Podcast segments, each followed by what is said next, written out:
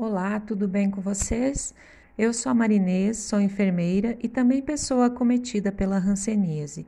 E o podcast de hoje traz uma história de preconceito e exclusão relacionado à doença. Chamaremos ela de Ana. Ana é uma senhora de 85 anos, cor branca, viúva, evangélica, aposentada e residente no Amazonas.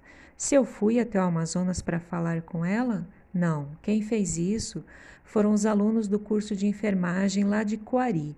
Conheceram a dona Ana durante os estágios em 2018, cuidaram dela e ouviram sua história de vida e resolveram escrever e publicar. E está disponível na internet, com a autorização dela, logicamente. Vou deixar o link disponível para vocês acessarem todo o material. A dona Ana morava lá na boca do Acre e nunca imaginou ter hanseníase. Não sabia que a hanseníase é uma doença crônica. Por que crônica? Porque ela leva anos para manifestar os sinais e sintomas. O que são esses sinais e sintomas? Sinais é aquilo que eu percebo sem que você me fale, e sintomas é o que você sente. Um exemplo é a dor. A, hanseníase é infectocontagiosa que quer dizer que é de fácil e rápida transmissão, que é causada pelo Mycobacterium leprae, um bacilo que infecta principalmente os nervos periféricos. Quem são os nervos periféricos?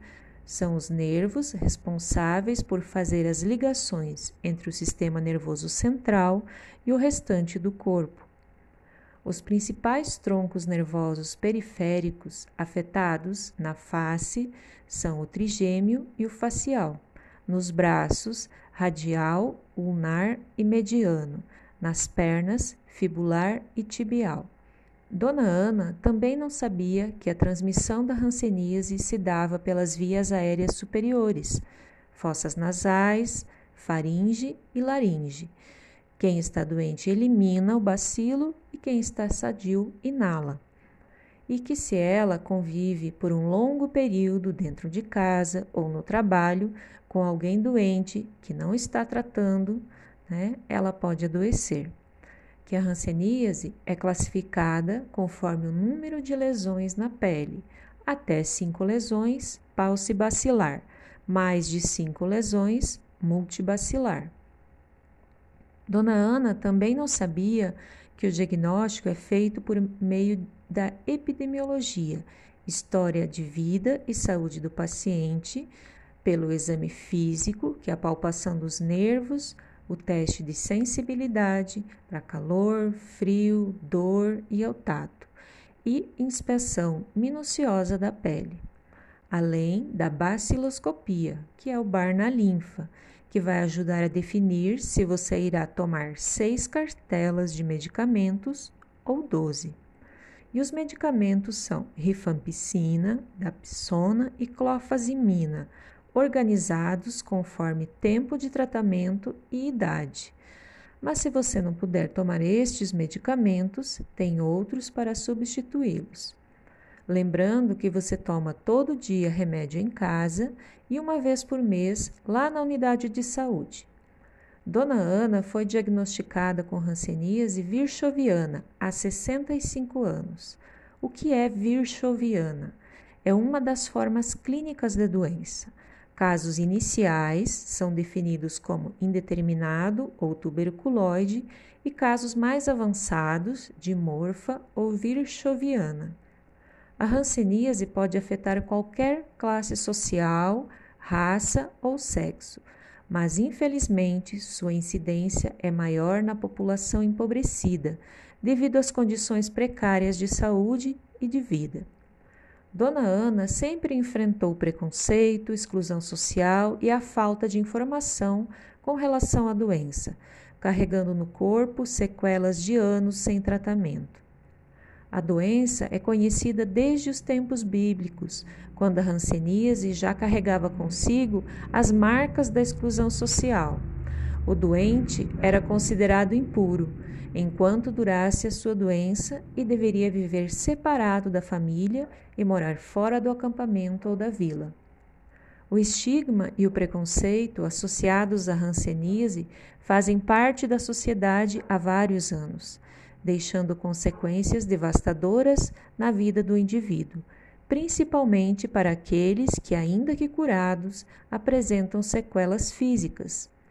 Dona Ana sabe bem disso. Ninguém contou para ela sobre o preconceito, ela viveu. Logo após o seu primeiro parto, Dona Ana foi afastada de sua filha pela equipe lá do hospital, devido à sua condição de saúde. Só não foi internada compulsoriamente, que quer dizer contra sua vontade, porque onde ela morava não tinha um leprosário. E o que é leprosário? Leprosário era o nome dado a locais para onde as pessoas contaminadas com hanseníase ou lepra, na época, eram enviadas, a fim de isolá-las do resto da população, com a intenção de conter a contaminação da doença. O vínculo entre Dona Ana e sua filha foi rompido, o que proporcionou um grande trauma em sua vida. Quando sua filha completaria dois anos, Dona Ana recebeu a notícia que a criança havia morrido, mas nunca soube a causa da morte. É importante ressaltar que a segregação entre mães e filhos se fundamentava na Lei 610, lá de 1949, que diz: todo recém-nascido, filho de doente de lepra, será compulsória e imediatamente afastado da convivência dos pais.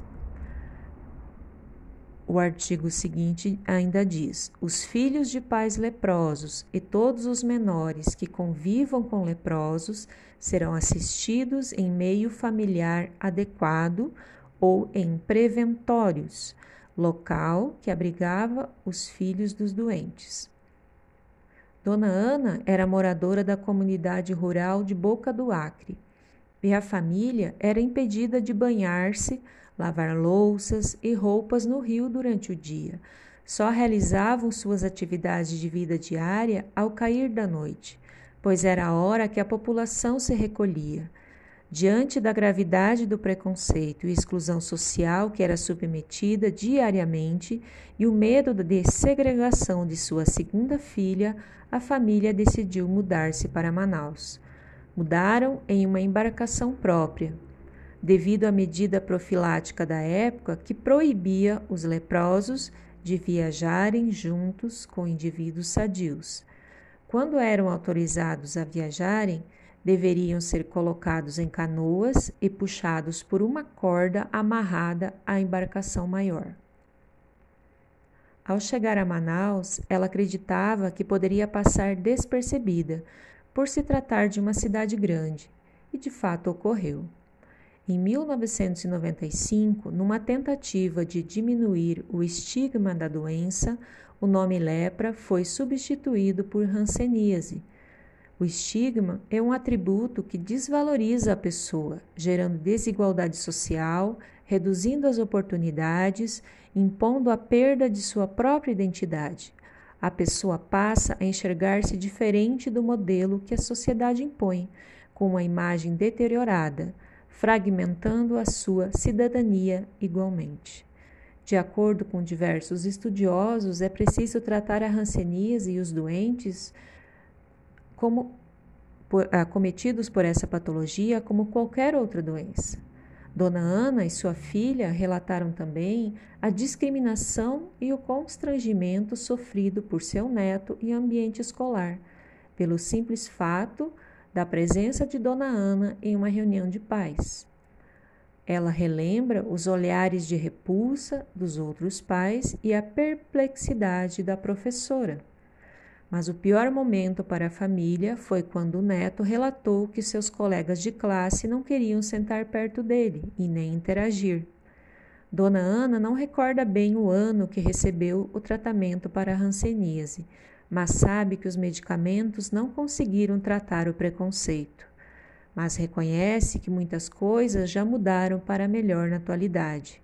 Descreve também que a sociedade continua preconceituosa, mesmo que alguns casos de preconceito sejam velados. Além disto, relata que poderia passar dias falando sobre o estigma que sofre, mas apesar de tudo que passou ao longo da vida, nunca se deixou abater e foi na sua religião que sempre buscou forças para prosseguir. E como estava Dona Ana em 2018, quando os alunos do curso de enfermagem começaram a cuidar dela? Ela apresentava perda parcial da visão no olho esquerdo, madarose, perda de cílios e sobrancelha, surdez total em ouvido esquerdo e perda parcial da audição de ouvido direito, nariz em cela, que é o desabamento devido ao comprometimento da estrutura de sustentação. O membro superior direito apresentava a mão em garra, ausência de sensibilidade tátil e dolorosa no antebraço e na mão. O membro superior esquerdo, mão em garra. Membro inferior direito, hipotrofia da musculatura, quer dizer, perda de massa muscular, e perda da sensibilidade tátil e dolorosa na perna. O membro inferior esquerdo, coto de amputação infrapatelar após úlcera infectada. Coto é a parte do membro que permanece após a cirurgia de amputação e estava internada para investigação diagnóstica de vascu vasculopatia e fenômeno de Lúcio, úlceras dolorosas, eritema necrosante, apresentava quadro de dor de gangrena, morte e putrefação dos tecidos de suas extremidades. Dona Ana apresentava alta dependência de cuidados para a realização de suas atividades de vida diária. Para finalizarmos, vale ressaltar a importância do enfermeiro no tratamento da hanseníase, desde a consulta de enfermagem humanizada até o estímulo do autocuidado e o apoio psicológico, emocional e físico tão necessário neste momento. E também nos solidarizamos com Dona Ana e sua família, que tanto já sofreu ao longo de sua vida com inúmeras situações de enfrentamento do preconceito, estigma, exclusão social e os sérios problemas de saúde que as sequelas da doença, da doença lhe trouxeram. Um abraço a todos e fiquem bem.